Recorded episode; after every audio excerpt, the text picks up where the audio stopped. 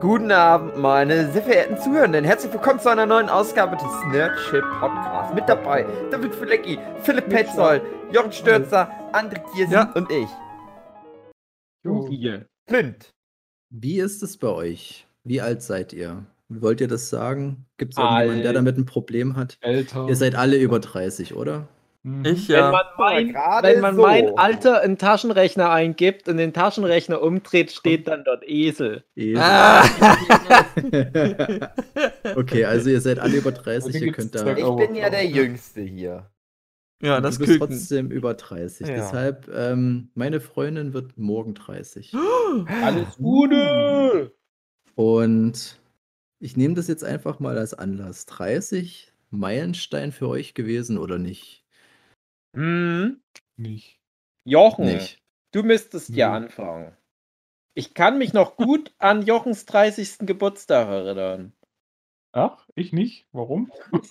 Nee, das war, glaube ich, nicht dein 30. Kannst du dich noch erinnern. Jochen, als wir mal zu deinem Geburtstag, da waren wir in Solingen essen und wir haben dir ein Lied geschrieben und es basierte auf Herbert Grönemeyers Männer und wir haben einfach Männer durch Jochen ersetzt. Nee. Oh, schau. Oh nein. So alt ist der Jochen schon, dass er diesen schönen Moment. Äh, Vergessen schon hat. Viel, Verdrängt viel, viel zu lange her, der 30er. Oh je, oh je, oh je. Ich habe halt Na, echt zehn Jahre oder so, 30. glaube ich. Ja, können, knapp. aber- Ja, ja, ja. Nee, das also- schon. So, so runde Geburtstage eigentlich gar nicht. Ich weiß nicht, ich glaube, habe ich aber auch schon mal erzählt. Ähm, das war für mich damals das, ganz, das Allerwichtigste auf der ganzen Welt, wo ich noch keine zwölf war. Weil mit zwölf darf man im Auto vorne sitzen. Oh. Und irgendwie ähm, hatte ich dann so die ganze Zeit davor so, ah, hm, ich darf jetzt nicht sterben, weil dann erlebe ich es nicht, dass ich zwölf bin und im Auto vorne sitzen darf. Oh. Ja, aber Das interessanter war so meine ganze Gedanke. Motivation, vorsichtig zu sein, so, oh, ja, jetzt nicht, nicht vorher, nicht kurz bevor du dieses Ziel erreicht hast. Ja, das ist auf eine, auf eine komische Art habe ich das ähnlich erlebt. Jetzt nicht so mit diesen, äh, das muss ich noch erleben. Das gibt es auch bei mir. Also äh, ich habe das zum Beispiel bei, bei so Franchises immer oft gehabt. Ich will den letzten Film noch sehen. So, d- danach ist Mhm. mir egal, aber das muss noch sein. Bis dahin muss man durchhalten. Und ich habe das immer gemacht. Ich habe mich äh, altersmäßig immer so an Figuren aus der Popkultur, was ich gerade so konsumiere, irgendwie gemessen und, und, und was heißt gemessen nicht, aber immer geguckt, wie sind wie alt sind die gerade. Mhm. Und wenn ich in das Alter gekommen bin, war das für mich wie so ein Milestone. Ich war noch ganz präsent im Kopf, total eigentlich irrelevant, aber kennt ihr noch diese, es kam auf Super RTL, diese Trickfilmserie Mummies Alive gab es damals. Ja, die fand ich richtig geil. Und das fand ich auch. Und da gab es diesen Presley, glaube ich, dass ich das überhaupt noch weiß. Oh, ich hab weiß gar nichts mehr. Nicht mehr damit beschäftigt. Und ich weiß aber, dass der Typ 12 war. Und ich habe mich immer daran erinnert, dass wenn ich 12 bin, dann bin ich so alt wie der Typ aus der Serie. Und so, so, so, so ein Blödsinn hat man sich da irgendwie damals so, ähm, keine Ahnung, so, ich würde jetzt nicht sagen, darauf hingearbeitet, aber sowas hatte man immer so im Hinterkopf. Anscheinend ja so interessant, dass es noch heute bei mir irgendwie da rumschwirrt. Und das habe ich eigentlich immer gehabt, dass ich mich so verglichen habe mit, ich sag mal so, ich will es nicht sagen Helden der Kindheit, aber gerade so, ein- wir hatten ja schon oft drüber geredet, ist so ein Kevin äh, von Kevin allein zu Hause, dass der irgendwie für Jungs in unserem Alter vielleicht damals so ein kleines Vorbild war. Und dass man dann Mhm. schon immer auch auf das Alter geguckt hat. Ja? Also, ähm, gerade wenn das in dem entsprechenden Film oder was es dann auch immer war, Serie, dann explizit genannt wurde, das halt so die kleinen Sachen, über die man sich da als Kind vielleicht noch gefreut hat, dass man dann jetzt krass das Alter hat wie das Vorbild oder so ein Quatsch. Ja. Ja, auf alle Fälle. Also, ich habe das auch tatsächlich immer. Und ähm, die Frage ist halt, wie reflektiert man das dann? Also, wie geht man mit seinem eigenen Alter um? Mhm. Ich finde, was halt so schade ist am Thema Altern, ne, und ich fange wirklich da jetzt mit Kindergarten an, ist, du arbeitest erst immer auf was hin, dass du immer älter und älter und älter wirst, weil du dann vielleicht mehr darfst oder dich halt dann mehr mit diesen Typen von Mummies Alive identifizieren kannst. Und dann kommt ganz schnell aber der, der Punkt, wo das umschwingt und du Ja. auf einmal schade Mhm. findest, dass du immer älter und älter wirst. Ja. Und es gibt ja so dieses magische 25, das haben wir auch schon mal, Ja. mal angesprochen. Man sagt ja, ab 25 baut der Körper nur noch mehr ab. Macht er. Und bei mir ist es wirklich so, dass ich etwa mit so 25, das kannst du wirklich fast genau messen. Mhm. Also bei mir war es wirklich der Sommer, wo ich 25 war. Da sage ich bis heute noch, das ist so mein, mein bestes Jahr gewesen. Mhm. Das war so 2006 bei mir. Und da war ich körperlich auf meinem besten Stand aller Zeiten. Und das ganze Leben war eigentlich insgesamt so, dass man dachte, ah, alles liegt dir zu Füßen. Es läuft Mhm. irgendwie gerade alles gut. Und wirklich ohne Scheiß, so wie ich diese magische Schwelle überschritten hatte, habe ich dann wirklich auf einmal angefangen, so, so kleine Verfallssachen zu merken. Und das finde ich halt ist, ist ganz schade, weil ähm, dadurch natürlich auch so die, die Form, wie man ehemals ältere Figuren aus der, ich sage jetzt mal, Popkultur wahrgenommen hat, äh, das verändert sich auch dadurch ganz krass. Da Kann ich nur ein ganz kleines aktuelles Beispiel nennen. Ich gucke ja gerade wieder Welcome mittendrin Mhm.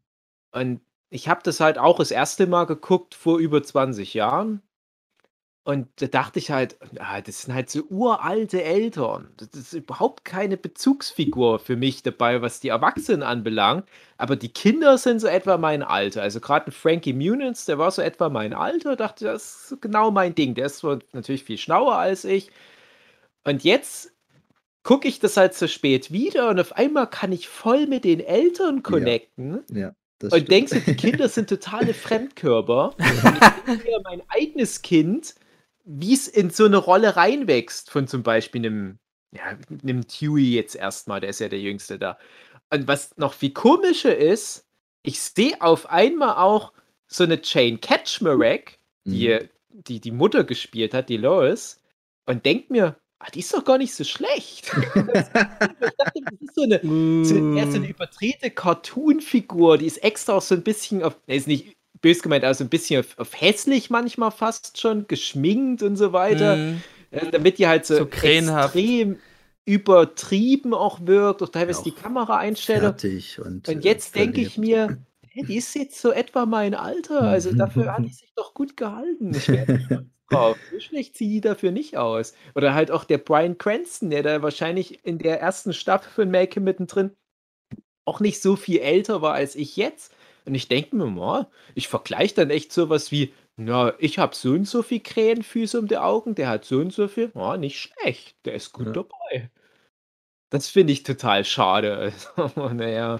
Ja, ist auf jeden Fall interessant. Also ich habe das auch ähm, nochmal einen Schritt zurück zu dem, wenn man die, den eigenen Verfall dann bemerkt. Ich meine, ihr kennt mich alle mit Haare, ihr kennt mich ohne Haare.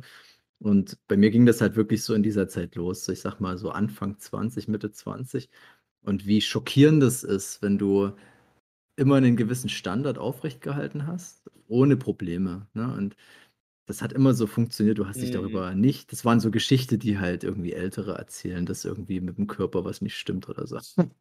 Und dann passiert das dir auf einmal selber. Und ich habe das gemerkt, dass es ist nicht nur die Haare so, das ist natürlich was Vererbtes, aber äh, auch so körperlich, dass man jetzt nicht mehr fressen kann, wie man will. Das ist vielleicht doch schon mal eher ansetzt, so was früher nie der Fall gewesen ist. Und dass man das, ähm, wenn du sagst, bei dir kam es so relativ schlagartig, ich habe unglaublich lange gebraucht, das erstmal zu bemerken und es dann auch zu akzeptieren, weil du hast immer noch so ein, äh, so ein Gefühl von, das, das geht wieder weg oder beziehungsweise Ja. Das, das, das, das renkt sich schon wieder ein irgendwie und du, du brauchst relativ lange, das zu akzeptieren, dass jetzt Sachen anders werden. Und das sind wir Ja. jetzt noch relativ jung, sage ich mal. Das wird ja dann später nochmal richtig lustig, aber ich sag mal, trotzdem, dass ihm das schon so auffällt, dass man darüber überhaupt nachdenkt, das war für mich schon so ein Umdenken, was da passieren musste. Und auch um das zu akzeptieren. Also gerade mit den Haaren ist etwas Optisches, das ist schon nochmal was ganz anderes. Und ich finde, man wächst da zwar dran, aber es macht den auch richtig fertig. Also das ist Ja. schon ein ganz komisches, ganz komisches Ding. Und ja, das ist halt das, was zum Erwachsenwerden damit dazugehört. Und noch der zweite Punkt mit diesen, ähm, dass man sich mittlerweile bei irgendwelchen Filmen oder Serien, die man damals geschaut hat, sich mittlerweile den Eltern fast schon verbundener fühlt und dann auch die Punkte nachvollziehen kann, weil ich bin halt auch jemand, der sehr ängstlich ist, gerade wenn es um die Kinder geht. Und ich kann super gut jetzt mittlerweile Figuren nachvollziehen, die früher total nervig, ängstlich waren und ihren Kindern nichts erlaubt haben. Ich sehe mich da mittlerweile sowas von drin wieder. Es hat sich alles halt geändert. Du wirst irgendwann so. Das, das lässt sich nicht vermeiden. Du bleibst nicht der coole Jugendliche, wo man immer Biologie denkt, ja, dafür. Genau, wie oft hat man den Spruch gehört oder gesagt, ich bin so der, der coole Papa, so später mal. Es geht nicht. Du kannst ein cooler Papa sein, aber das wird eine andere Art von cooler Papa sein, als du den damals vielleicht dir vorgestellt hast. Und Ja, man wird bestimmt nicht seine Kinder dazu ermutigt, wie bei Goonies, da in irgendwelchen Kanalisationen nach Piratenschätzen zu suchen. ja, auf keinen Fall. Genau. Ja, das aber sind da, halt so die. wieso? Aber da kann mein Sohn mich dann begleiten. Ich mache das doch jeden Tag schon. Das stimmt. Aber, aber ganz ehrlich, äh, willst du das für deinen Sohn, dass der dann, was er sich über irgend so ein Stachelloch hängt und nur an so einem äh, Mein Spaß- Sohn- Science-Fiction äh, Ge Gebiss da irgendwo sich noch festhalten kann? Mein Sohn soll das machen, was ihn glücklich macht. Weil Warte ich ab. Scheiße als wühlen. Eltern kann das ja gar nicht, ich kann das ja gar nicht einschätzen, was mein Sohn glücklich macht. Und Nee. ich vertraue ihm, er wird seinen Weg gehen. ja. Ja, bis das erste Mal, wo du ihn dann irgendwie von der Straße weggezogen hast, weil er einfach auf die Straße rennen wollte. Also es, es gibt so dann Situationen, wo du dir denkst, du kannst diese Vollidioten nicht alleine rumlaufen lassen. Das Mhm. geht einfach nicht. Naja, du musst halt loslassen irgendwann, wenn du merkst, das ist, glaube ich, das Schwierigste. Wenn Mhm. so als Kind ist ja klar, als Kind ist Kind. Genau. Ne? Aber irgendwann gehen die, werden die ja mal dann älter und die Ja. dann irgenddem das so langsam das wieder Ja, das- zuzustehen, dass das ja, das doch stimmt. echte Menschen sind. Ja, das stimmt. Ich Das glaube, hab das ich- ist super schwer. Das ist super schwer und ich habe das mal ganz interessant in einem Almost Daily damals gesehen. Da waren gerade, ich glaube, Eddie und Dennis oder, oder Nils, die waren da relativ frisch Eltern geworden und die haben sich da viel darüber unterhalten.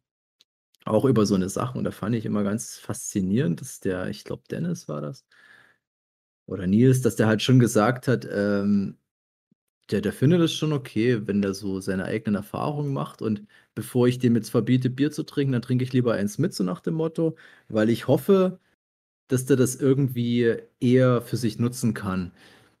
Und dass man das später mal dann vielleicht ähm, berücksichtigt, dass man sich mehr in die Situation reinversetzt, wie war man damals, was hätte man von seinen Eltern gerne gehabt, beziehungsweise wie haben es die Eltern vielleicht gemacht, weil ich finde zum Beispiel, meine Eltern sind immer ganz cool gewesen mit allem, da war ich dann vielleicht eher der Langweiler, der das gar nicht so Mhm. genutzt hat, was er für Freiheiten hatte, aus verschiedensten Gründen. Und ob man dann so cool sein wird, weil ich habe echt das Gefühl, wenn ich so drüber nachdenke, was meine Eltern mir erlaubt haben, ich könnte mir das nicht vorstellen, dass ich das bei meinen Kindern könnte, jetzt so aktuell. Natürlich sind die halt noch Hosenscheiße und natürlich sind die noch komplett gefährdet bei allem.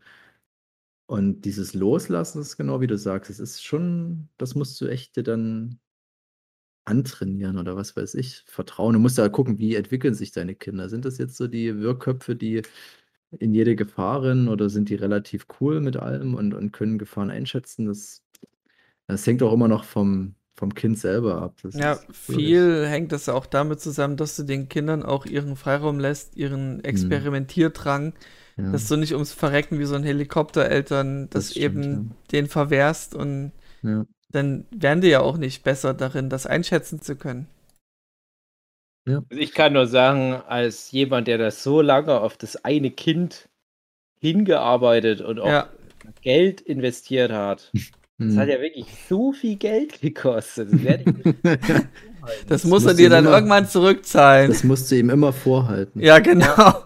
Äh, ich kann das nicht riskieren. Und ich habe auch schon lange bevor das Kind auf, auf der Welt war, ich habe schon auch immer zu meiner Frau gesagt, das, wir haben jetzt schon so viele Zehntausende Euro in, das, in, Ja. in, in diese Kinderwunschbehandlung rein investiert. Wir werden definitiv Helikoptereltern werden. Fuck. Und ich sag mal, jetzt sind wir ja auf einem Stand, da ist das Kind halt, ja, das wird jetzt sieben Monate.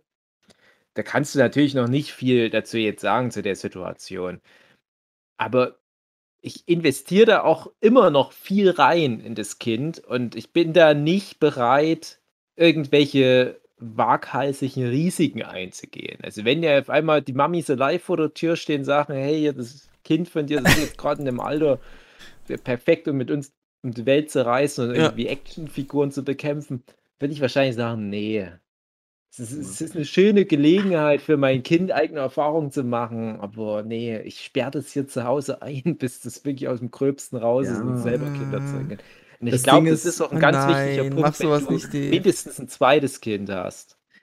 Ich glaube, Ja, und das kommt auch drauf an, warte mal Kindergarten ab, wie der sich dort verhält, weil das ist das Ding, was wir halt gemerkt haben, was ich gerade schon angesprochen habe, die, die unterschiedlichen Charaktere. Und wenn ich gerade an meinen Sohn denke, der ist halt so ein Typ, der nimmt jeden Scheiß mit. Also wir, wir haben schon Sachen mit dem durch, Krankenhausbesuche, dem wurde schon die Zunge genäht, der hat sich den Kopf aufgeschlagen, mich mit Blut besudelt. Also du, du wirst dann Mhm. einfach automatisch ängstlicher, weil du dir denkst, ich weiß nicht, wo das enden soll, wenn der schon so loslegt. Und ich habe da halt auch aus dem, ja, ich sag mal, entfernten Bekanntenkreis einen Fall, die haben halt ihr Kind verloren durch so eine Sache.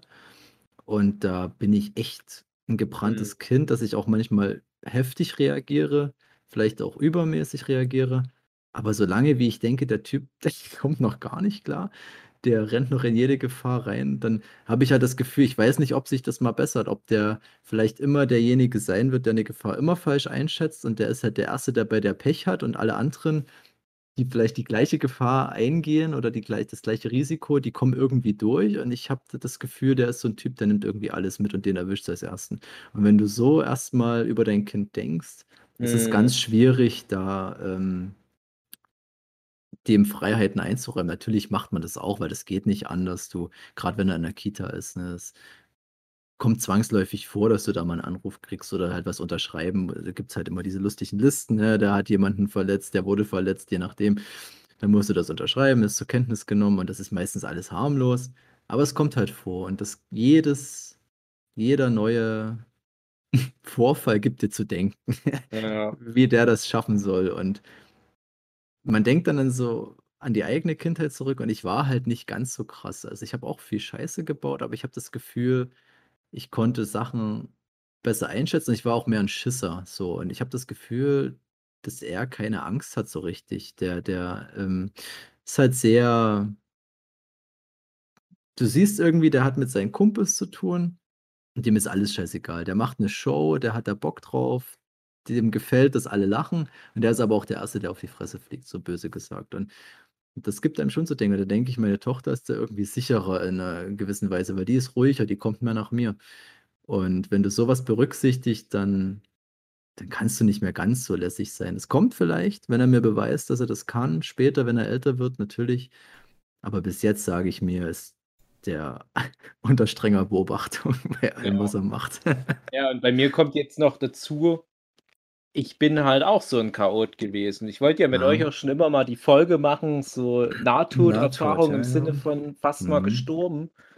Und ich habe in meinen frühen Jahren da viel gesammelt. Also ich denke dann immer wieder dran, was ich da gemacht habe und wie meine Eltern Mhm. das halt ja auch mitbekommen haben, wa- was ich denen für Kummer immer bereitet habe. Und ich habe auch alles mitgenommen. Ne? Also jede Form von fast mal gestorben. Äh, Aus einer großen Höhe, wo runterfallen, ertrinken und sowas. Ja, also alles- Drogenüberdosis. ja, das tatsächlich nie, aber ich rede auch wirklich so von, von relativ frühen Jahren. Ich sag mal, das, das, das letzte große Ding, was ich da mal fast mitgenommen hätte, das war vielleicht so mit 14. Ähm, und das sind, das sind so Sachen, wenn ich da so drüber nachdenke. Ich habe mir da als Kind ja auch nichts Schlimmes beigedacht. Also Hm. ich hebe mir jetzt die Anekdoten natürlich auch für die entsprechende Folge, aber das sind Sachen, die reflektiere ich jetzt ständig. Und ich habe auch schon natürlich viel mit meiner Frau drüber geredet und die hat ganz oft so, so Zwangsgedanken, seit Mhm. wir das Kind haben, wo die sich so die schlimmsten Szenarien im Ja. Oh Alltag nein. Ja. imaginiert. Und ich kann das auch voll nachvollziehen, weil ich gehe manchmal mit, mit meinem Sohn auf dem Arm bei uns hier im Haus das Treppenhaus hoch und das Fenster ist auf. Und ich bin noch Mhm. fünf Meter von dem Fenster entfernt und mal mir so Horrorszenario, als Ja. ja. wenn du jetzt blöd stolperst und irgendwie so Genau. das Kind im hohen Bogen zu dem Fenster rausfällt. Ja. Es gehört einfach mit dazu. Und ich habe mit diesen Träumen angefangen, auch bevor das Kind auf der Welt war, wo wir aber schon wussten, das wird definitiv kommen. Und da habe ich schon zu meiner Frau gesagt: „So, das war's jetzt. Wir werden ein Leben lang diese Ängste haben.“ Mhm. Also, das da mache ich mir gar keine Hoffnung, dass wir so komplett ruhig wieder Mhm. mal irgendwann sein werden. Man sagt ja auch, wenn man Kinder hat, Ja. trägt man das Herz außerhalb des Körpers. Aber du das hast kann doch ich gemeint, schon voll nachvollziehen. dass so sich ja auch beliest, äh, was Erziehung angeht und so weiter. Und ist das nicht da auch irgendwie ein Thema? Ne. Ich bin ja auch verhältnismäßig gut erzogen, so insgesamt, aber trotzdem ist mir ja ganz viel komisches Zeug passiert. Mhm. Also, dumme Entscheidungen, aber auch so Ja. Unfälle und so weiter. Das das das Ah. sind keine Sachen, die du da dem Kind Ja. kannst. Vor allem, wenn so Also andere- ihr, ihr müsst euch Mhm. darauf einstellen, dass es irgendwas passieren wird, äh, jetzt im leichten Sinne.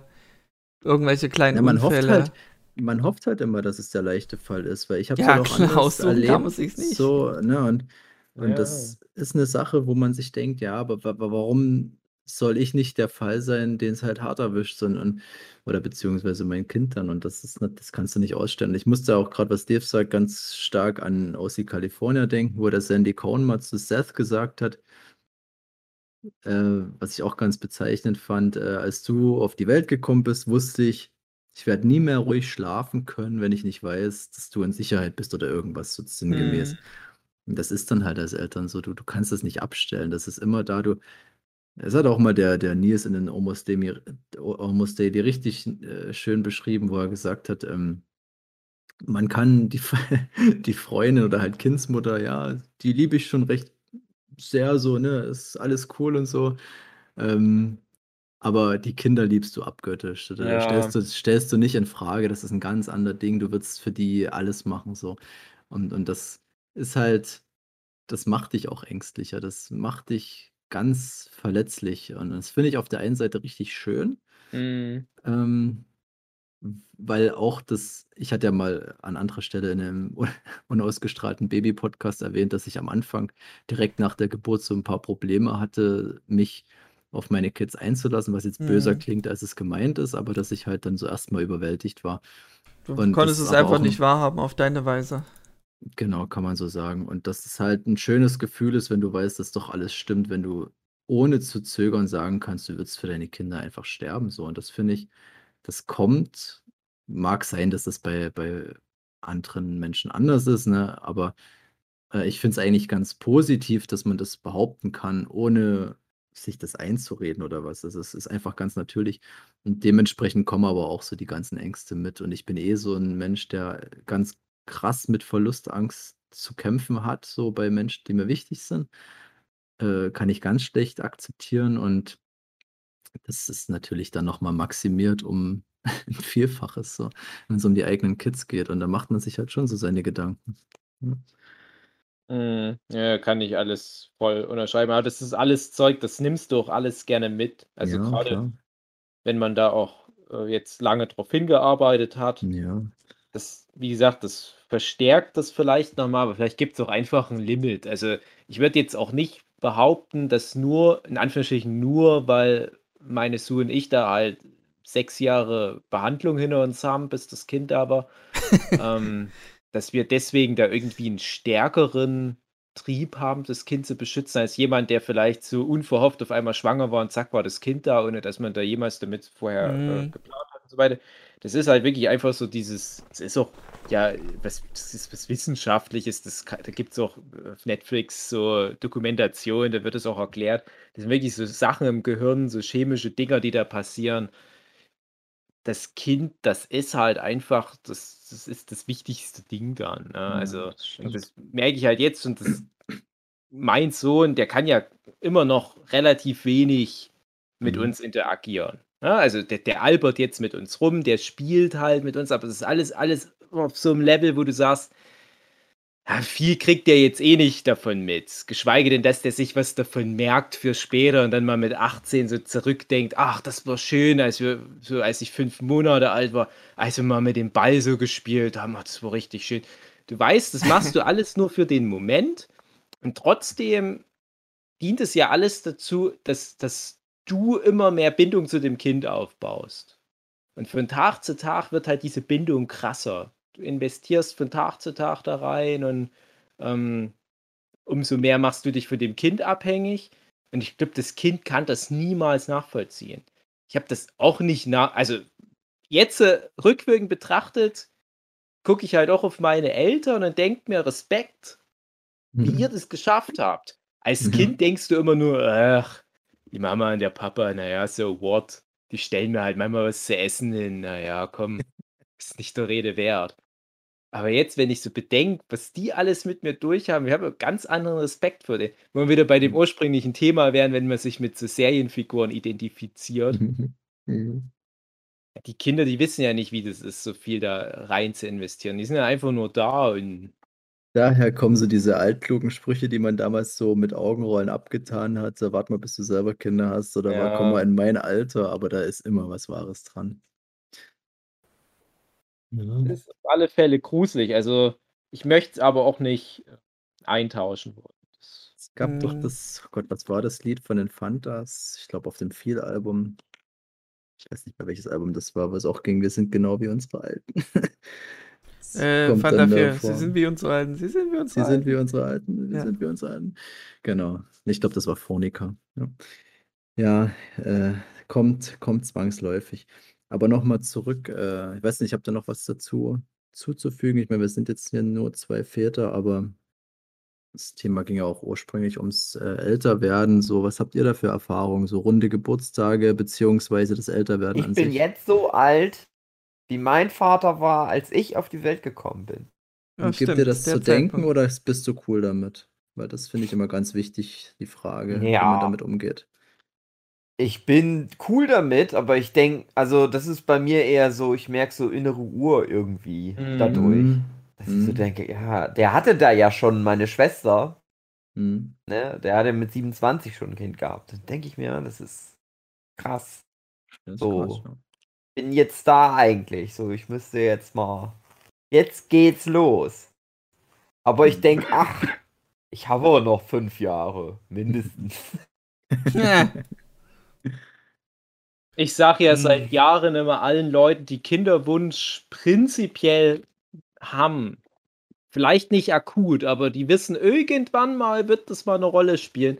Seit, seitdem ich da ja selber da durch bin, durch die Nummer. Ich sage immer allen, fangt lieber eher an als später oder lasst euch zumindest Mhm. schon mal testen, weil nicht, dass dann doch was ist und ihr kommt Mhm. zu spät auf die Idee, weil ich kenne viele, viele Leute, vor allem, man muss ja immer wieder sagen, es ist halt vor allem für Frauen schade, wenn es da dann nicht klappt, weil das ist echt noch schwieriger, das, Das zu kippen. ja. Aber man Ähm, soll jetzt auch nicht verzweifeln, weil es kann schon mindestens ein halbes Jahr dauern, wenn man das jetzt aktiv betreibt. Ja, klar, aber ich meine nur, ähm, bei uns war das natürlich auch, wir haben natürlich Ja. auch dieses halbe Jahr munter probiert und auch noch Mhm. ein weiteres, noch ein weiteres, noch ein weiteres halbes Jahr, bis wir dann wirklich mal ärztliche Schritte eingeleitet haben. Ja, das ist auch alles schön und gut. Aber der Punkt ist halt echt, ich treffe manchmal Leute, also gerade so in, in diesem Business-Umfeld, die sind jetzt vielleicht so 35 rum und sagen, ja, so jetzt, wir wissen ja mit 35, gerade bei Frauen, da ist dann ein ganz wichtiger biochemischer Einschnitt, wo dann die Qualität der Eizellen auch rapide abnimmt. Mhm. Ähm, das sollte man dann doch mal anfangen. Aber was ist, wenn man von vornherein Schwierigkeiten da hat und man weiß das bis dahin einfach noch nicht, weil da ist es dann vermutlich zu spät. Das soll jetzt nicht schon wieder äh, Kinderwunsch-Podcast werden, aber ja, das sind so Sachen, man, man darf sich dann halt nicht äh, zu sehr aufs Glück verlassen, habe ich halt gemerkt. Weil man denkt ja da selber gar nicht dran, dass da was nicht in Ordnung sein könnte, bis man dann Wenn- doch mal merkt, ui. Wenn Aber ich mal traue ich Kinder, das zu, dass er ohne Ende produziert. wenn ich mal Kinder plan, ich weiß genau, das ist, ich wäre da so ein Typ für. Wir fangen so an, merken, ah, es klappt irgendwie nicht. Aber bevor wir dann, das, dann gehen wir gar nicht zum Arzt, dann sagen wir, ach nee, komm, wir adoptieren jetzt einfach. Äh, Ja. Und dann adoptieren wir ein Kind und dann, ach, doch schwanger geworden übrigens. Fuck. Und So dann ist wär euer das bei mir, Adoptivkind dann immer Aber das das. finde ich auch ganz Was schön. ja völlig cool ist. Also ich muss ehrlich Ja. sagen, also ähm, wir haben jetzt zwei Kids so und, und man nachdem das, äh, nachdem meine Tochter geboren wurde, so als das zweite Kind, hatte man so das Gefühl, gut, wir sind jetzt durch. Also ich weiß auch noch ganz genau, wie meine Freundin da im Kreissaal zu mir gesagt hat, jetzt sind wir komplett. So, das fand ich eigentlich ganz schön. Das war so die Idee, die wir hatten, ohne da jetzt so großartig so uns da festzulegen, ne? Und wir wussten ja schon, was da für 'n auch für 'ne Anstrengung mit da dran hängt, 'n Kind großzuziehen oder beziehungsweise wir sind ja noch mittendrin. Und dass man schon das Gefühl hatte, man ist jetzt erst mal durch mit dem Thema. Aber es ist echt interessant dass da so 'n Wunsch trotzdem schon wieder aufkeimt, dass man das Gefühl hat, das ist so was Schönes irgendwie. Das ist so so 'n kleines Kind, wie es aufwächst, wie sich's entwickelt, dass das so was Herzliches ist, dass man das irgendwie gar nicht so gehen lassen kann. Also, ich denke heute schon dran, wenn ich meine Kinder angucke, dass ich das furchtbar finde, dass man diese. Zeit nicht noch mal wiederbekommt. Und deswegen wir hatten das, äh, ich glaube, im Abschnacker schon so, was so Fotos machen anbelangt, dass man halt so ganz viele Kinderbilder macht. Und es ist für mich Mhm. auch immer so 'n Ding mit dem Moment festhalten und Videos machen und allem möglichen Scheiß, dass man das noch mal abrufen kann, weil das kommt halt nicht wieder. Und man hat da schon das Gefühl grad bei meiner Freundin merke ich das halt ganz arg, dass die, ich glaube schon oh, hat sie auch schon geäußert, so nicht 'n Problem damit hätte, wenn da noch 'n 3. kommt so und Mhm. Ich habe das ähm schon so rausgehört aus deiner Stimme, so: „Oh, das Ja. war so 'n tolles Gefühl, will ich noch mal wie Ja, Drogen, und und nur und ich habe halt immer ich krasser.“ bin halt ich bin halt in 'ner Familie aufgewachsen, ne, äh, 2 Kinder, 2 Eltern so, also mit war so mein Standard, den ich kannte und den ich auch aufrechterhalten wollte. Aber ich muss auch sagen, so ich fände den Gedanken nicht schlimm, dass da noch irgendwie so 'n Zwerg rumhängt. Und wenn da jetzt, äh, Hugi was von Adoption sagt, das ist halt auch schon mal bei meiner Freundin, die kam damit an, hat gesagt: „Na, wie fändest du's denn zu adoptieren, so so grundsätzlich?“ Mhm. Ähm, und wir hatten das auch schon mal, das könnte der Baby-Podcast gewesen sein, äh, OC California hat mich da ja ganz krass Ja. geprägt, was so Adoption anbelangt, ne? Und und dass man halt denkt: „Na ja, was du damit für 'nen Menschen tun kannst.“ Aber ich bin halt dann auch ich glaube, bei dir bei dir habe ich das, glaube ich, auch so bisschen rausgehört, dass man da so 'ne gewisse ich sage nicht Abneigung, das klingt ganz furchtbar, aber Ja. dass man sich denkt, solange wie es auf natürlichen Wege geht, dann brauche ich das jetzt nicht unbedingt, weil du weißt halt nicht, so schlimm wie's klingt, was du bekommst. Und im Zweifelsfall ist es halt dann vielleicht, ähm na gut, das das kann ich nicht beurteilen. Ich habe die Erfahrung nicht gemacht. Das mag alles falsch sein, wenn jetzt jemand da kommt, der adoptiert hat und da was völlig anderes berichtet, ist das jetzt unfair, so was zu behaupten. Aber man hat halt so die die Befürchtung, dass man denkt: „Na ja, wenn das Kind dann halt vielleicht irgendwie sich in Mhm. 'ne Richtung entwickelt, die ich nicht beeinflussen kann, dann liegt's halt nicht an mir.“ Und, hm, wer weiß, äh ja, ne, und und das finde ich halt 'n bisschen schwierig so. Aber grundsätzlich ist es schon interessant, dass man sich dann trotzdem mit so Themen schon beschäftigt. Und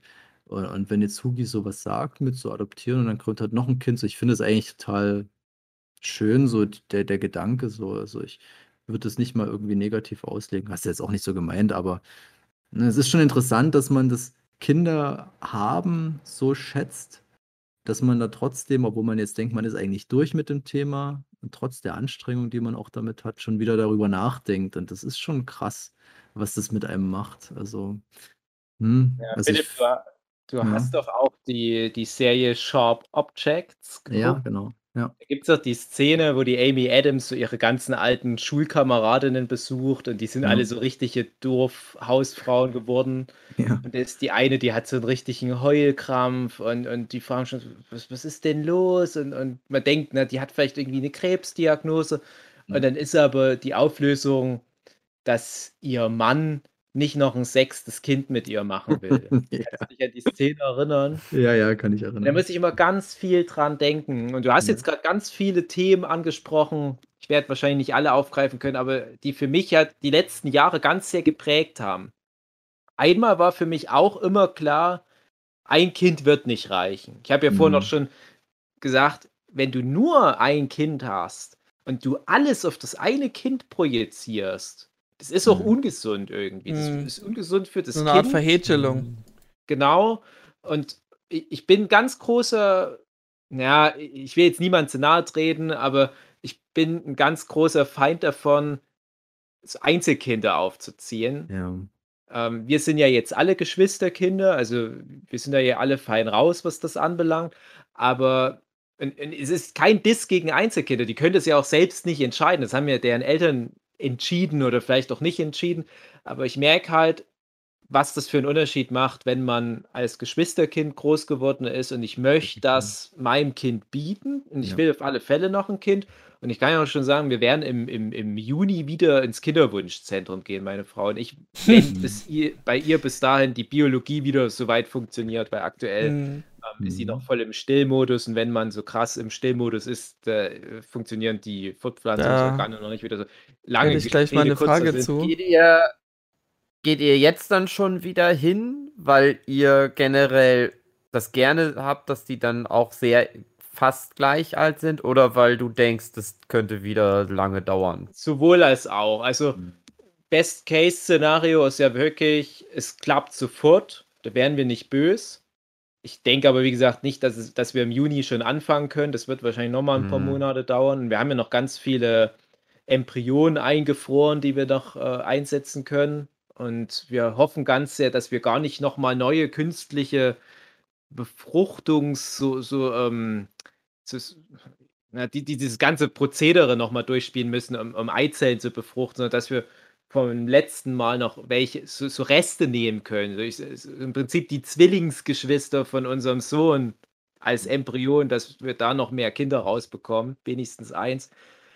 Ähm, und natürlich befürchten wir, dass es wieder länger dauert, aber wir haben doch jetzt auch sehr die Hoffnung, weil wir jetzt nach den vielen Jahren ja die eine richtige Methode für uns gefunden haben, in Zusammenarbeit mit ganz vielen Ärztinnen und so weiter, dass wir dann entsprechend auch schneller diesen Erfolg, den wir mit Vincent hatten, reproduzieren können.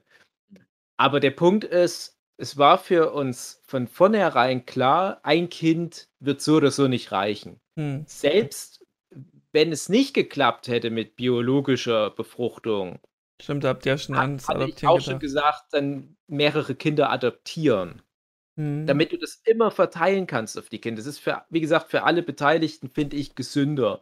Die Kinder, die haben andere Sozialpartner, andere soziale Strukturen, die Eltern, ja, die hätte ich eine wären Frage nicht so. Helikopterelternmäßig. Ähm, Und ja, wenn das jetzt, wie lange wollt ihr ausharren, bis ihr sagt, jetzt dauert es zu lange, dass Sue wieder schwanger wird? Dass ihr dann sagt, wir adoptieren jetzt. Habt ihr euch da irgendwie Die, zeitlich festgelegt oder setzt ihr das aufgrund die eurer. biologische Uhr von, von Sue. Okay. Und äh, so hart das auch klingt, aber also die, Sue, die wird jetzt dieses Jahr 33. oh, schon und- alt. Ja, ja. Und mit, wie gesagt, 35, das ist halt so ein krasser Einschnitt. Ich kenne ja die Statistiken und ich, wenn man so einen Spruch bringt, so von wegen, ja, aber die, die Uhr der Frau, da kommen immer ganz viele so Feministen oder wer auch immer und hauen auf den Tisch und sagen, das ist beleidigend der Frau gegenüber. Ich kenne Frauen, die haben noch mit über 40 Kinder bekommen. Ja, das mag ja sein, aber das sind statistisch gesehen Risikoschwangerschaft. absolute Ausnahmen. Man Ja. darf sich nicht auf sowas verlassen. Das, das Ris- Risiko, dass die Kinder mit einer Behinderung zur Welt kommen, das steigt enorm und so weiter. Aber es gibt dann ab einem gewissen Alter und eigentlich nur noch Mütter, die da Kinder bekommen nach einer künstlichen Befruchtung. Also ich kann mir das auch nicht mehr anhören. Die vielen Jahre, die wir in künstlicher Befruchtung waren, immer wieder auch von uns das Argument angebracht haben, ja, aber hier die Zeit rast. Und die Leute, die dann immer wieder kamen, gesagt haben, ja, nee, ihr dürft euch nicht so einen Druck machen, den möchte ich alle, allen so dermaßen in die Fresse ballern, weil das, es ist leider nicht diese perfekte Märchenwelt, wo Ja. das Alter der Frau keine Rolle spielt. Und ich kann auch dazu sagen, das Alter des Mannes spielt auch eine Rolle. Es ist nicht ganz so eng zeitlich für den Mann, Hm, aber für mich noch ist im es hohen eh Alter irrelevant. Frauen schwängern. Ja, aber, aber dann ist auch schon die Spermaqualität nicht mehr so gut. Das ist Und meine klar. Spermaqualität ist eh schon miserabel. Wenn ich jetzt noch ein paar Jahre länger warte, die- wird auch nicht besser, sagen wir mal Mhm. so. Und dadurch, dass ich ja eh so nah an der Su dran bin, spielt es für uns keine Rolle. Deswegen, um auf deine Frage zurückzukommen, falls es nicht klappen sollte tatsächlich, und wir haben aber diesmal sehr viel Hoffnung, dass es halt wenigstens noch Mhm. einmal klappt, ähm, da würden wir wahrscheinlich dann so, dass auch das Alter zwischen Vincent und dem potenziellen Adoptivkind, dass das halt nicht so weit auseinander ist. Also es ist halt auch irgendwie dann Quatsch, wenn Vincent, wenn man mal acht ist, und dann kriegt er nochmal so ein einjähriges Geschwisterkind, Ja. so sieben Jahre Unterschied, das ist schon auch heftig. Hm, Können die auch nichts mehr miteinander anfangen. Ja. Und äh, würdet ihr euch dann, habt ihr euch dann schon auf ein Geschlecht geeinigt, wenn ihr adoptieren würdet? Oder sagt ihr da, Nee. guck mal, wie das ja, Kind sich so macht? Sue will, Sue will schon auf alle Fälle noch ein Mädchen, aber Okay, hm. ja. Ach, ich, ich bin gleich wieder da zu dem Thema. Ich muss noch mal schnell ein Ladekabel holen. Das Mhm. ist äh, typisch, dass wir ein bisschen länger machen und ich dadurch den Strom verbraucht habe. Bin gleich wieder da. Ich frage mich gerade wirklich, wie viel ist denn jetzt Gene und wie viel ist Meme? Aber das ist eigentlich ein anderer Podcast. Ja. Weiß es halt nicht. Ähm. ich frage mich halt gerade, ist das wirklich so, wenn du, keine Ahnung, ein Kind oder du hast, also gibt es so Beispiele irgendwie, wo Eltern sind und dann haben die aber Kinder, die so ganz komplett anders sind Also ich kann. und haben hart, sind hart an abrebellieren. Äh, wo ich und man mich denkt noch, so, ja, weil die dann ganz anders sind, aber ist es nicht dann oft doch auch so, dass die Kinder dann halt irgendwann wieder doch irgendwie so mehr wieder wie Na, wo ich die mich Eltern und dass die Eltern halt noch- früher auch gegen ihre also gegen ihre Eltern rebelliert haben? wenn ich jetzt antworten darf, wo ich mich mit Psychologie sehr intensiv beschäftigt hat, war eben auch das Aha. Thema wegen, was, was ist Umwelteinfluss, was ist DNA, also vererbt. Aha. Und so summa summarum ist eigentlich mehr Umwelt äh, beeinflussend, wie du dich dann machst im, im späteren Leben. Aber wenn du älter wirst, wirst du dann eben immer mehr so in Richtung äh, alte Muster, sage ich mal, so wie deine alten Herren das hatten. Es ist phasenweise abhängig, wie welchen Einfluss was hat. Ich finde, ich bin super wie meine Eltern. Ich finde, du bist nicht so wie dein Vater. Doch, doch, doch. Ich bin das wie mein sehr. Vater.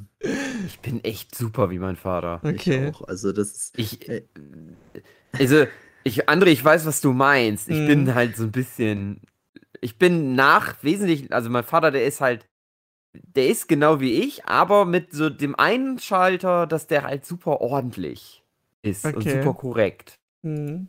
Und das ist so dieser eine Schalter, den habe ich eher von meiner Mutter, die halt so, die, die, die ist nicht super unordentlich, aber die kommt, ich, also ich glaube, wenn die alleine wohnen würde, die würde auch so dann doch im Chaos Also, versinken. okay. die hält das alles so zusammen, weil die aber muss, weil mein Vater Ja. darauf achtet, dass die immer ordentlich Oh, sonst gibt's Haue. ist. Und deswegen kann die das. Und so Ja. bin ich nämlich, das ist nämlich die Eigenschaft, die ich habe. Auf der Arbeit bin ich nämlich super ordentlich. Ja, ich ja weil ich auch. das Ärger mit meinem Chef kriege. Da ist Okay. halt einer, der passt immer drauf auf, dass ich immer ganz ordentlich Ja, bin. das, das habe ich mir gerade heute auch so gedacht. also bin ich so, da merke ich halt so genau meine Eltern in mir Ja. drin. aber du Ding machst ist ja halt- diese Ordnung aufgrund deiner Arbeit, weil du ja das Geld einnehmen willst und zu Hause ist es scheißegal, dann nimmst du ja kein Geld ein, also kannst du Nee, auch unordentlich das ist, sein. Das hängt dann nicht mit dran zusammen, dass ich meinen Job so gut machen will, sondern das ist sehr so, ich weiß, das ist mein Chef und der ist bös. Äh, dann werde ich angeschnauzt. Ja, Und, und nur damit ich, damit ich, deswegen mache ich das dann so, wie der das genau haben will. hm. Das ist für die Arbeit ist das scheißegal. Ganz vieles ist, wo, wo ich so denke, das ist nur so Schönheitssachen. Hm. Damit der Chef, der darauf achtet, wie ich arbeite, dann, dass, die, dass das gut ist. Ja. bin aber trotzdem, selbst wenn du sagst, du bist äh, wie deine Eltern, so man äh, reflektiert auch viel mehr, weil man Mm. sieht, was die Eltern so verkacken, finde ich. Also ja. man, ich sehe ganz viele Schwächen bei meinem Papa, die ich auch habe. Dadurch, dass ich die bei dem aber sehe, kann ich da irgendwie dagegen wirken, weil ich es halt ätzend finde. Und, und, und dann kann man sich eher hinterfragen. Und ich finde es immer ganz wichtig, dass man auch auf die Schwächen von den Eltern schaut und was habe ich da vielleicht mitbekommen und was hat es denen gebracht und was soll es mir vielleicht mal bringen, was kann ich besser Mhm. machen. So. Deswegen ähm, finde ich das schon, schon ganz interessant. Also die Gene, ja, also die spielen auf jeden Fall Die eine haben Rolle. schon Einfluss auf Mhm. jeden Fall. Das auf jeden Fall. ja. Aber Also wo auf jeden Fall Umwelt. Einfluss auf dich hat, ist eine posttraumatische Das- Belastungsstörung. Ja, ja, also ich sag mal, das ist dann nochmal eine ganz andere Liga, Ja. ja, wenn, wenn sowas auf dich einwirkt, auf jeden Fall. Hm, nee, ich, ich wollte nur sagen, ich hoffe ganz sehr, dass ich nicht nach meinen Eltern komme. Ich finde, die, das passt schon, sind schon gute Leute, haben das Beste da rausgeholt aus den Umständen, mich da irgendwie groß zu bekommen. Aber ich sehe das halt auch so, dass ich da mir das ist gar nicht so böse als Diss gegen meine Eltern gemeint, falls sie das mal hier hören. Aber ich versuche dann auch draus zu lernen, wo ich anders abbiegen kann als Mhm. die. Und ich Ja, glaube, ich bin jetzt schon auf so einer anderen Spur. Also ich Ja. finde es eher interessant, dass ihr euch da so krass damit identifizieren könnt mit euren Eltern, weil ich würde halt sagen, es gibt schon so ein paar Charaktereigenschaften, Hm. die ich teilweise auch blöd finde bei meinen Eltern, wo ich aber merke, ja, aber irgendwie habe ich die auch. Aber so wie der Hugi halt die Superkraft hat, nicht die Ordnung seines Papas Mhm. diese Bürde tragen zu müssen und sich dadurch so anders entwickeln kann, habe ich halt zum Beispiel gegenüber von meinem Papa, von dem ich halt ein paar Eigenschaften habe, ähm, dass ich ein, ein sehr extrovertiertes Wesen habe. Und ich glaube, mein Papa ist halt sehr, sehr introvertiert insgesamt. Hm. Und dadurch ergibt sich ein völlig anderer Mensch. Mhm. Und, aber einfach so vom ganzen Karriereweg und wie man halt auch so vom, vom, vom ganzen, ja, Bildungsstand ist auch nicht bös gemeint, weil meine Eltern sind Ja. definitiv nicht, nicht blöd oder so, aber die haben eine ganz andere Schulbildung. Mhm. Dadurch bin ich schon auf, auf so einer anderen Spur, dass ich glaube, ich werde dann völlig. Das völlig ist im Allgemeinen so. Ich hatte Bild jetzt am, abgeben. Ich hatte jetzt auch am Wochenende ein Gespräch mit einer Freundin von Lisa, die halt auch sich, äh, die ist halt auch so komplett, ähm, die arbeitet auf so einer Intensivstation, ist Krankenschwester und die kriegt halt so diese ganze Corona-Krise so aus erster Hand mit und regt sich halt auch über die, ich sag mal, Elterngeneration so ein bisschen auf, die sich das so oft leicht machen, so mit Schönreden. Und allem. Und genau, die fehlende Medienkompetenz und alles. Und das ist halt auch was, was uns zugute kommt, finde ich, dass man eine ganz andere Vernetzung hat zur Welt, was unsere Eltern eigentlich nicht mehr haben oder wenn sie sich nicht aktiv darum kümmern, kommt das auch nicht.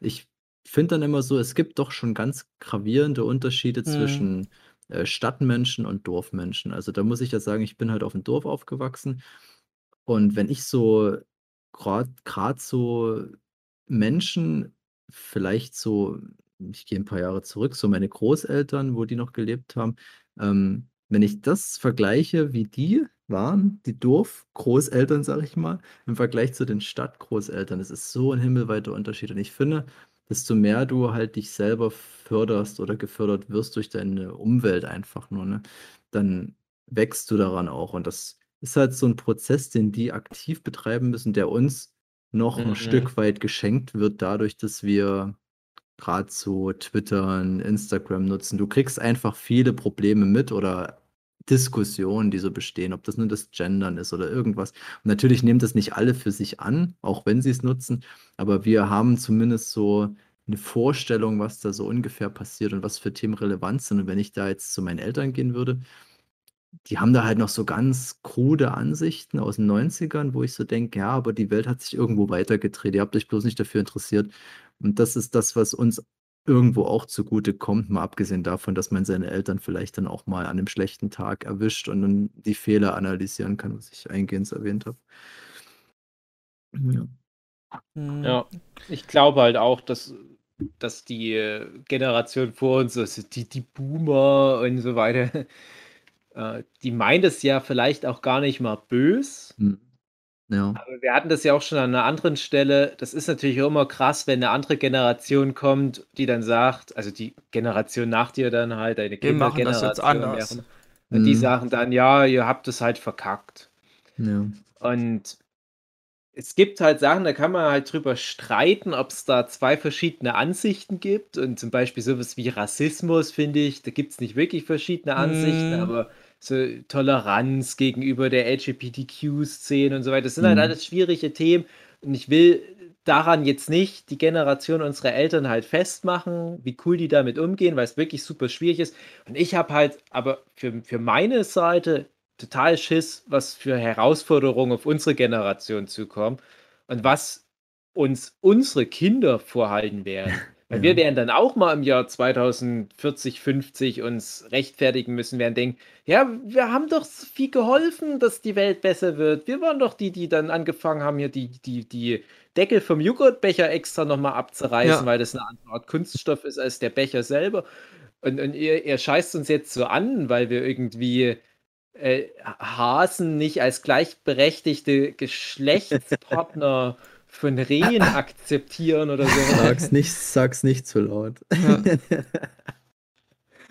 es wird auf alle Fälle interessant, da mache ich mir Ja. überhaupt keine Hoffnung. Wir wären Ja. auch peinlich für die Generation unserer Kinder. Egal wie cool wir jetzt noch sind mit unserem hippen Podcast und mit unseren extravaganten Hobbys und so weiter, wir werden irgendwann mal scheiße sein. Ich hätte noch zum Abschluss wenn noch einen. Von, von Generation zu Generation auf einem besseren, liberaleren Level scheiße ist. Hm. Ich hätte zum Abschluss noch ein, ein Thema, was ich euch fragen wollte, ob es nicht nur mir so ging. Ich gehe stark davon aus. Äh, so? Kinder, Kindermythen, Wenn die man hatte. Kind, achso, ich dachte so Kinderpenis. ja, genau, der, Kinderpenis der, der Mund, Penis genau. einfach so im Kindesalter Ja, so, so hängen bleibt mm, und, und du haust jeden Tag immer Ja. wieder mit so einem da Flipflop passiert aber drauf, nix. damit er anschwillt und größer wird. ja, gucken, jedes was da Mal, wenn passiert. Blutgeriss sich löst und das Blut abfließt, merkst du, es ist wieder so klein wie vorher. Ne, um mal ein Meinst du Beispiel das, zu nennen. André? Nein, meine ich nicht. Äh, um ein Beispiel zu nennen, so Kindermythen, so, so Irrglauben-Sachen.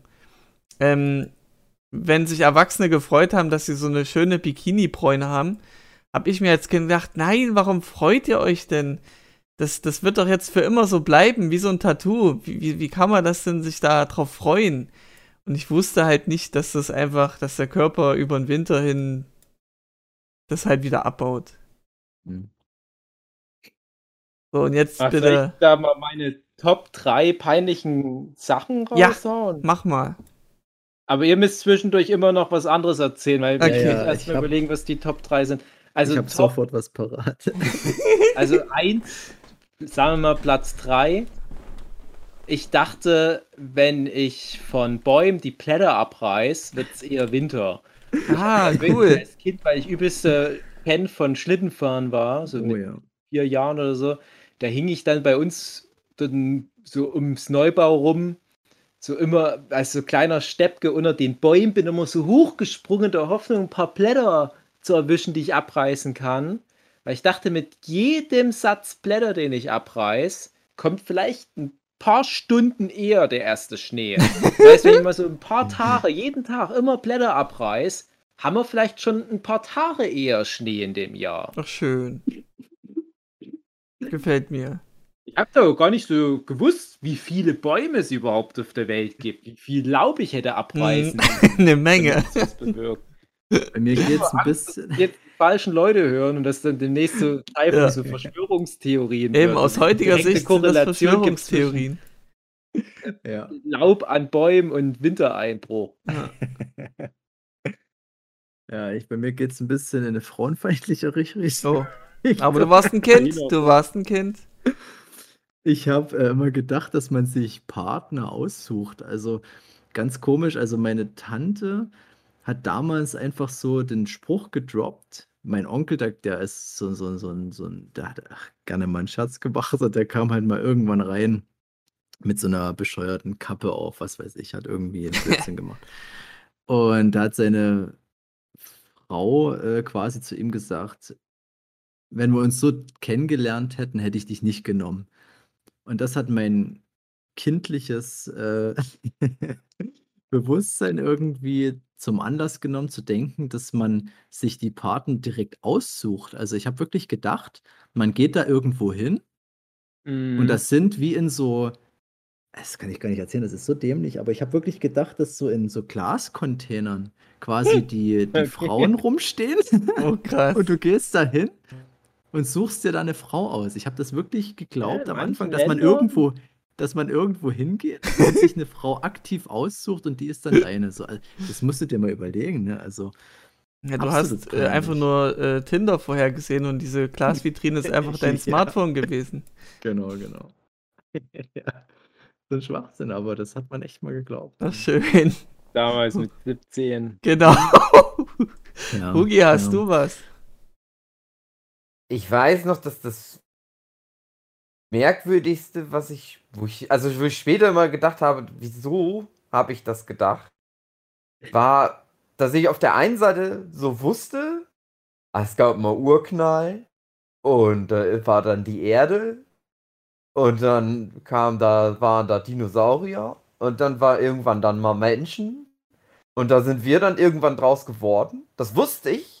Aber ich habe gedacht, meine Oma war so die erste, also die Generation von meinen Oma und meinem Opa, wären die ersten Menschen gewesen. es gibt nur drei, ich bin die dritte Generation Mensch. Ach, cool. Weil ich alles, weil ich dachte irgendwie, ich weiß auch nicht, womit das, Das zusammenhängt. cool. Vielleicht Ja. viel, weil immer viel so Zweiter Weltkrieg Thema war. Und ich Ja. dann immer so dachte, da ging irgendwie das los, alles. Es ist Ja. einfach so eine eingeschränkte Weltsicht. Ich habe zum Ja. Beispiel gedacht, ich bin Amerikaner früher. Ich habe wirklich immer durch Filme so viel gehört von Amerika und so. Und ich, ich fand das Ja. richtig enttäuschend, als ich damals gehört habe, ich bin Deutscher. Ich habe gedacht, ich bin Amerikaner. Ich bin fest davon ausgegangen, weil ich das, das war das Einzige, was ich kannte.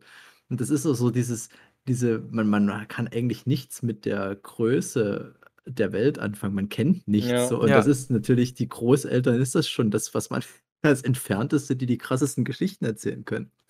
Mhm. Also wenn wir bei dem Thema sind, meine Oma, die hat, finde ich, auch viel dazu beigetragen, dass ich halt so ein narratives Verständnis schnell aufgebaut habe. Meine Oma und meine Uroma, die wiederum die Mutter von dieser Oma war, von der ich gerade spreche, die haben immer ganz viel mit mir auch so Wilhelm Busch-Geschichten gelesen und dann halt dadurch auch das Zeichen geführt und so weiter.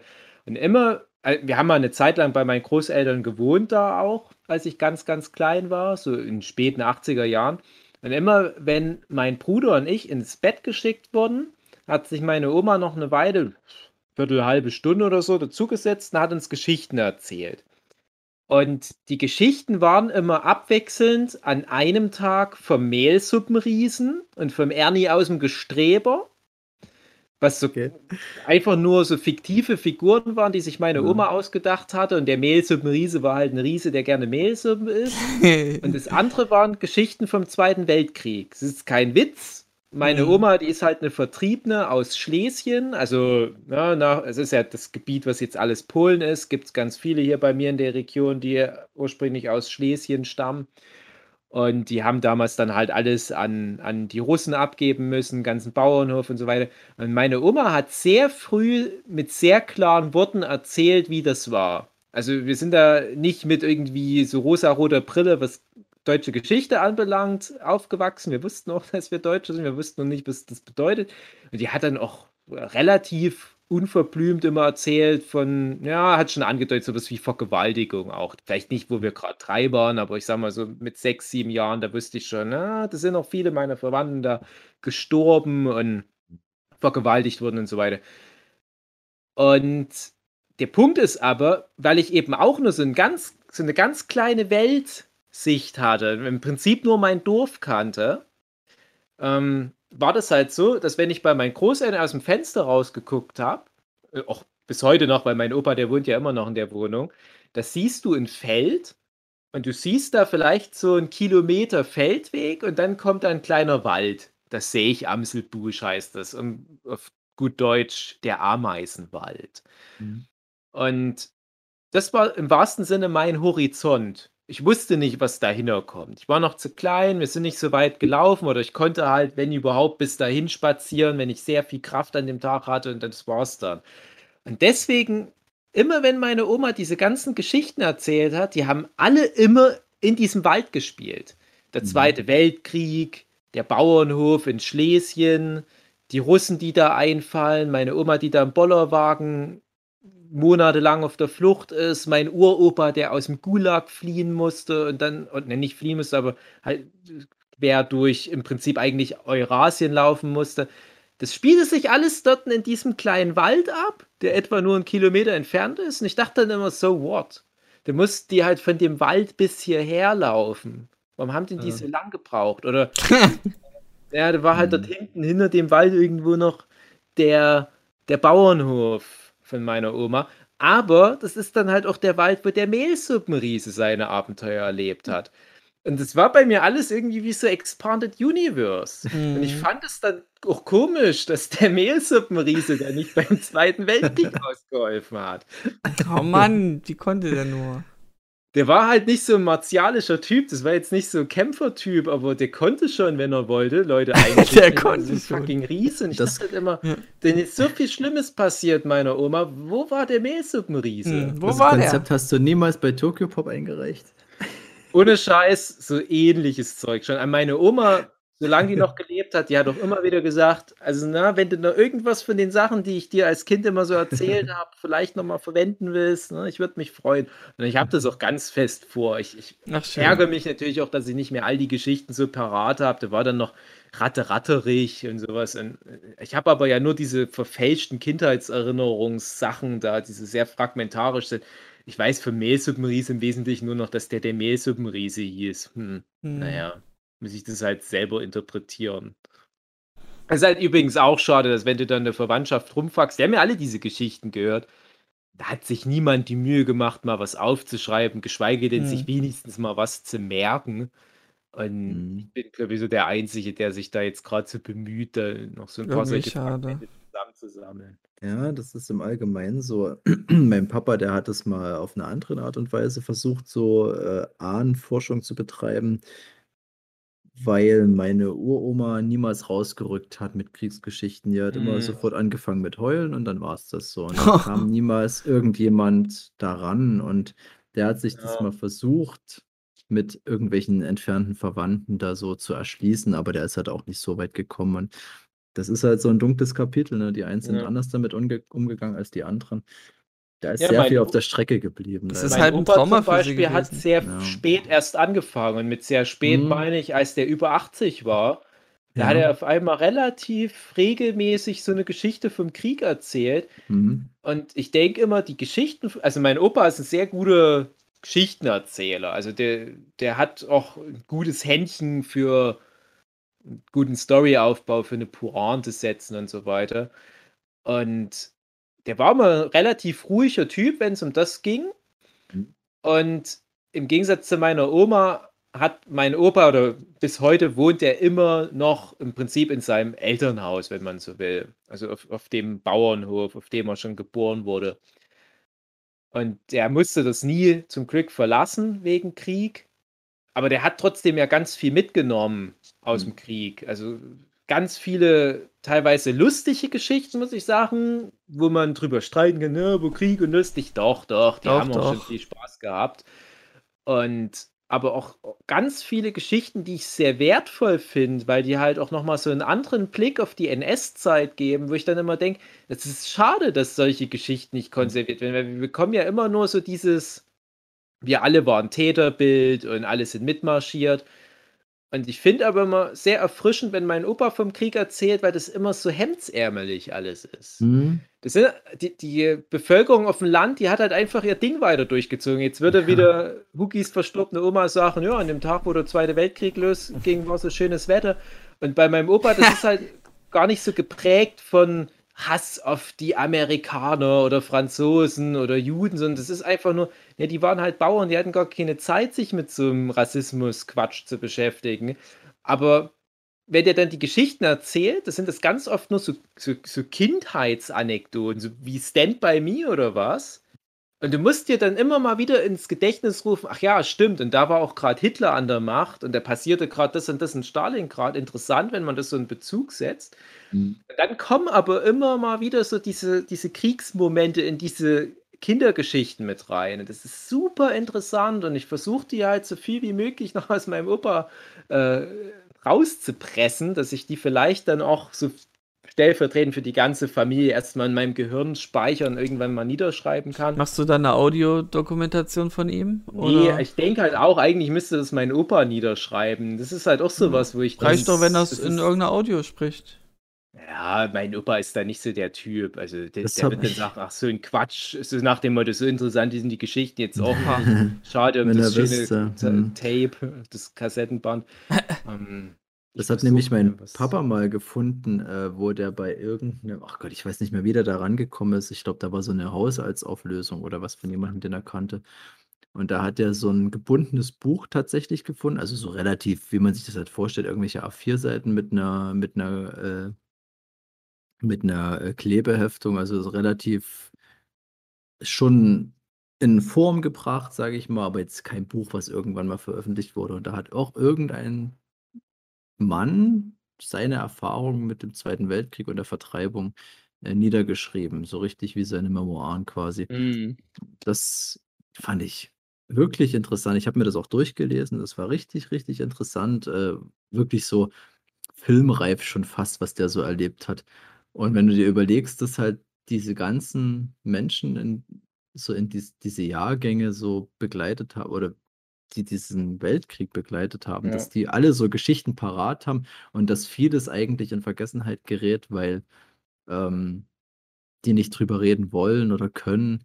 Das hat mir erstmal so ein bisschen bewusst gemacht, wie wichtig dieses Zeitzeugenbefragen ist, was damals so ganz prominent gemacht wurde. Das war ja, also ich glaube, als ich der, was war das, Kriegsende, so 60 Jahre Kriegsende oder was, da war mal so eine richtige Welle, wo du auch in den Medien ganz viel Dokumentation und alles hattest und Zeitzeugen hier, Zeitzeugen da. Und wie wichtig das eigentlich ist, dass die das nochmal berichten, egal wie schwer denen das fällt, weil das kommt halt nie mehr wieder, Ja, was die irgendwie. beziehungsweise das Thema, wie schwer denen das fällt, das ist vielleicht gar nicht mal so wichtig wie das Thema, wie banal die das vielleicht finden. Weil das habe ich halt bei meinem Opa das, Das Gefühl. ist wieder das andere Das Extrem. ist gar nicht mal so sehr das, also wie gesagt, se- seitdem der 80 ist, höre ich auf einmal so relativ viel von dem zu dem Thema. Vielleicht hat er vorher einfach gar nicht so viel davon erzählt, weil meine Oma da noch da war, die da halt Mhm. nochmal noch was erzählt hat.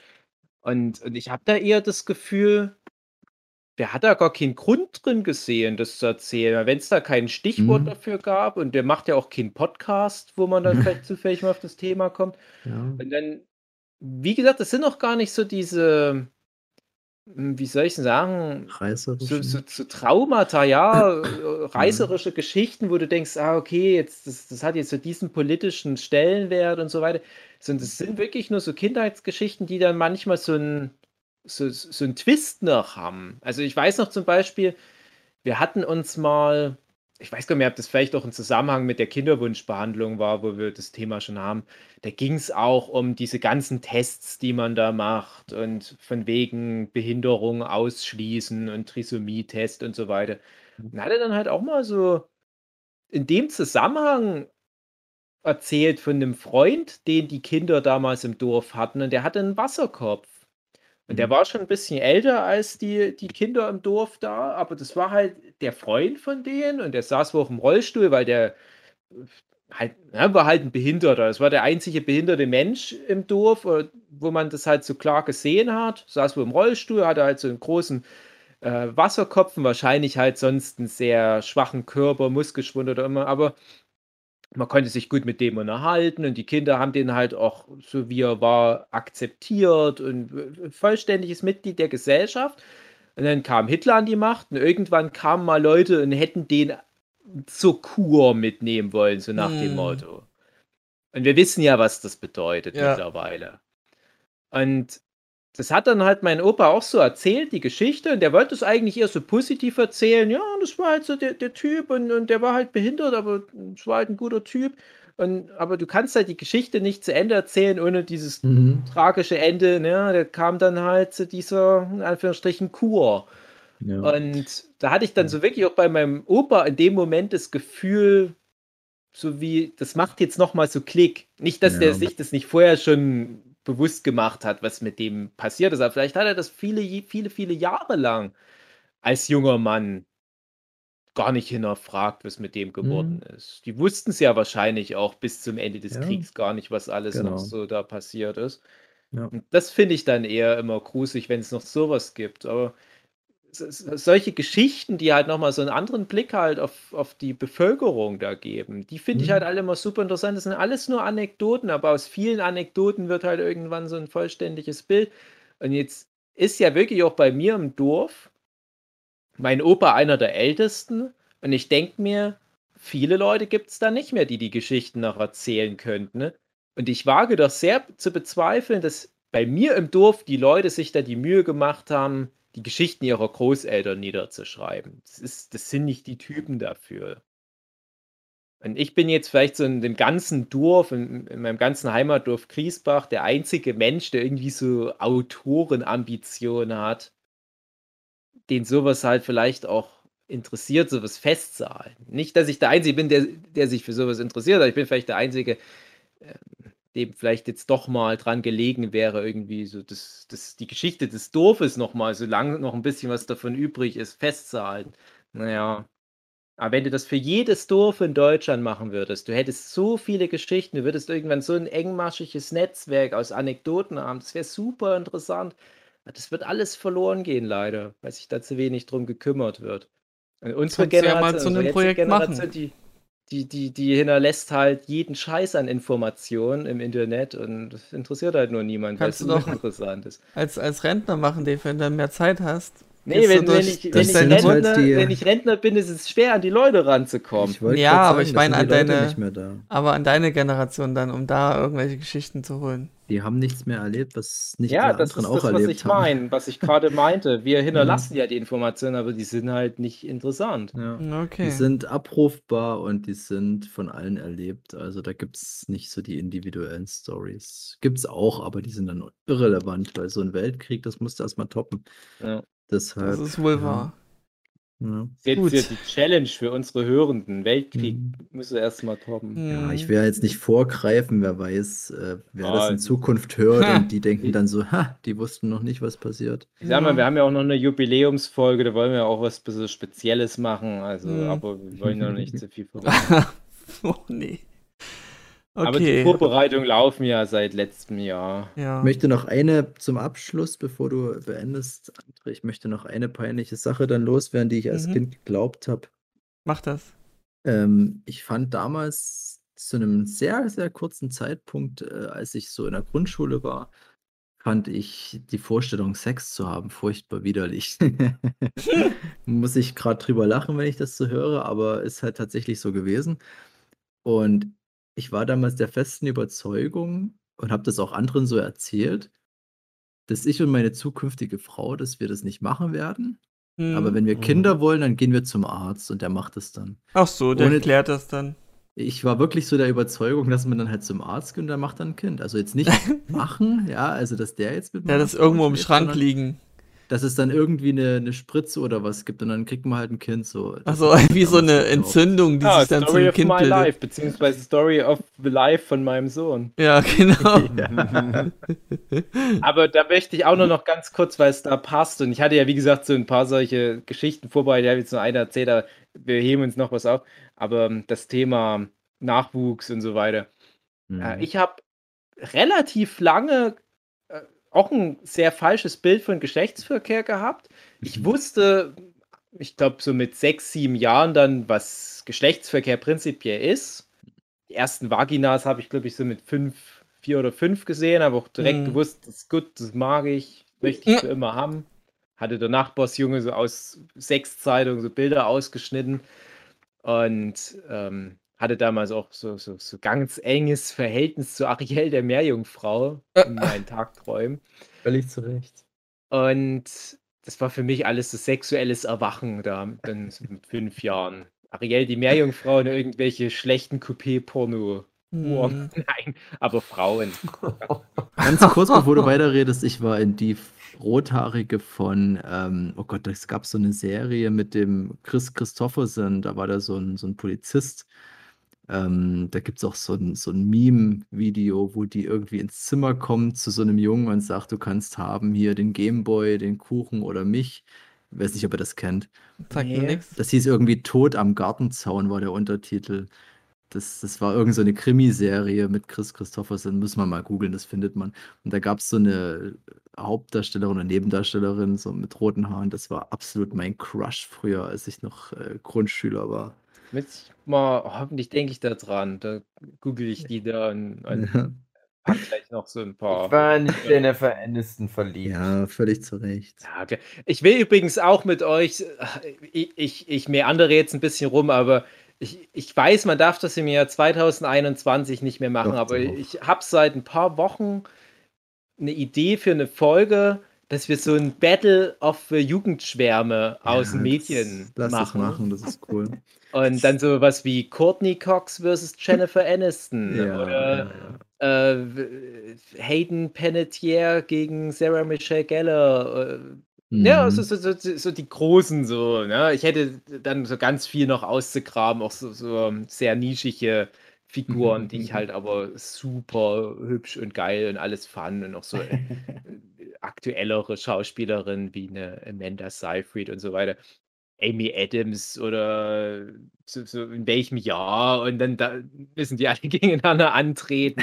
Das, das kannst du nicht mehr bringen eigentlich in der heutigen Zeit, aber das sagt ja viel über uns aus. Und ich rede ja mit, mit größtem Respekt über die Frauen. Mir geht es doch gar nicht ums Aussehen, sondern mir geht es natürlich darum, äh, wie, wie deren Charakter ist dann bei dieser Abstimmung. Da bin ich ja mal gespannt, Dave, du. Wir kriegen das schon stilsicher eingeordnet, dass das in Ordnung geht. Ja, ja. Äh, aber ich wollte eigentlich was anderes erzählen. Ja, das war halt so das, was ich wusste. Frauen haben halt so Vaginas und ich wusste dann halt, Männer machen da einen Pimmel rein und die Frauen machen dann aber eigentlich die ganze Arbeit. Und aus der Vagina kommen dann die Kinder raus. Das wusste ich. Und dann dachte ich aber, naja, aber brauchen dann die Frauen wirklich die Männer? Und dann dachte ich, schon wirklich mit, mit so sechs, sieben Jahren, und es hat sich lange gehalten, bestimmt noch ein paar Jahre, dachte ich, aber dann sind doch eigentlich Lesben die, die Spitze der Evolution der Menschheit, Mhm.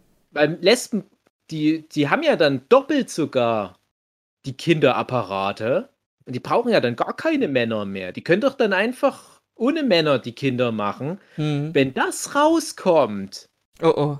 Dann sind die Männer aber ganz schlecht dran. Ich dachte wirklich, das klingt wie so, keiner auf der Welt kommt da drauf, dass die Du bist der einzig schlaue. Mann mehr brauchen und so wie da mal eine drauf kommt, dann war es das für uns Männer. Fuck. Dann sind wir geliefert. es gibt ja manchmal so komische Science-Fiction-Filme aus den 80er Jahren, die das Thema so durchspielen oder hier bei, bei Futurama Snoo Snoo, Mhm. die Genau, Amazon-Frauen oder ähm, America 3000, so furchtbarer Trash-Film aus den 80er Jahren, wo so die, die Frauen dann die Männer nur noch als Sexsklaven unterjochen. Aber in meiner Vorstellung brauchte man nicht mal das Männersperma, weil das wusste ich nicht so genau. Ich dachte, ja, Penis rein, hm, ja, man kann ja auch was anderes reinstecken.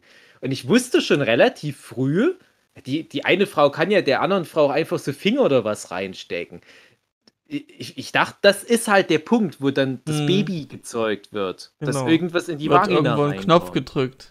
Ja, und irgendwann kommen wir vielleicht nochmal an den Mhm. Punkt. Weil es bis in die Richtung geht's ja. Also die, die, die Rechte für, ich sag mal so, andere Elternkonstellationen, die werden ja auch immer mehr verstärkt. Und wenn dann wirklich mal die Frauen auf, auf die Idee kommen, auch nicht komplett ohne Männer, aber immerhin mit ein bisschen Sperma, gut, so viel sei noch gegönnt. Hm. Irgendwann sieht's dann mal schlecht aus für, Ei, ei, für ei. Männer in so Beziehungen. Weil ich glaube, so viel können wir nicht beitragen. So geil sind wir Mhm. nicht, wie wir gerne hätten. Da bekommt man schon ein bisschen Angst. Frau und Frau und, und noch Hm, Ich diverse habe andere mich ja Sachen mal weil das Klonen informiert und ich weiß nicht mehr genau. Aber ich glaube, theoretisch Frauen klonen geht. Männer nicht, weil du die äh, du kannst irgendwie oder mit der, also bald klonen sich dann halt einfach die Frauen untereinander und brüten sich dann aus sozusagen. Oh, schön. Das wollte ich damit sagen. Schönes Abschlusswort. gönnt Genau. doch den Und Frauen. Wenn wir noch ein paar Jahre in die Zukunft gucken, Frauen können dann miteinander Kinder Ja. kriegen und Männer halt dann ja eben sowieso gar nicht. Ja, Na toll. da nur noch zu. Gut, Hugi.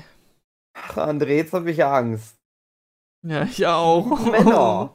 Ja. Obwohl, ich bin ja dann eh tot. Ach, Ja, dann stimmt. ist auch egal. Dann können Ja, wir auch Männer sind dann nur noch da, um so Podcasts zu machen über Frauen, die in den 90er Jahren gerade Mitte 20 waren und die dann in so Battles gegeneinander antreten. Genau. Wenn ich noch darüber kurz sagen- nachdenke, äh, ja. Das, Ja. das, ist, das wird eine legendäre Folge, aber ich möchte noch äh, sagen, ich habe die Serie gefunden, die ist Picket Fences, Tatort Gartenzaun. Ja, das, also das, der englische Titel sagt mir tatsächlich eher was. Ja, und da fand ich die, die rothaarige. Aber wir heben uns das auf für die Hebt Folge, die das auf? definitiv kommt. Ich fände ja, das wäre eigentlich so eine Folge für einen Workshop.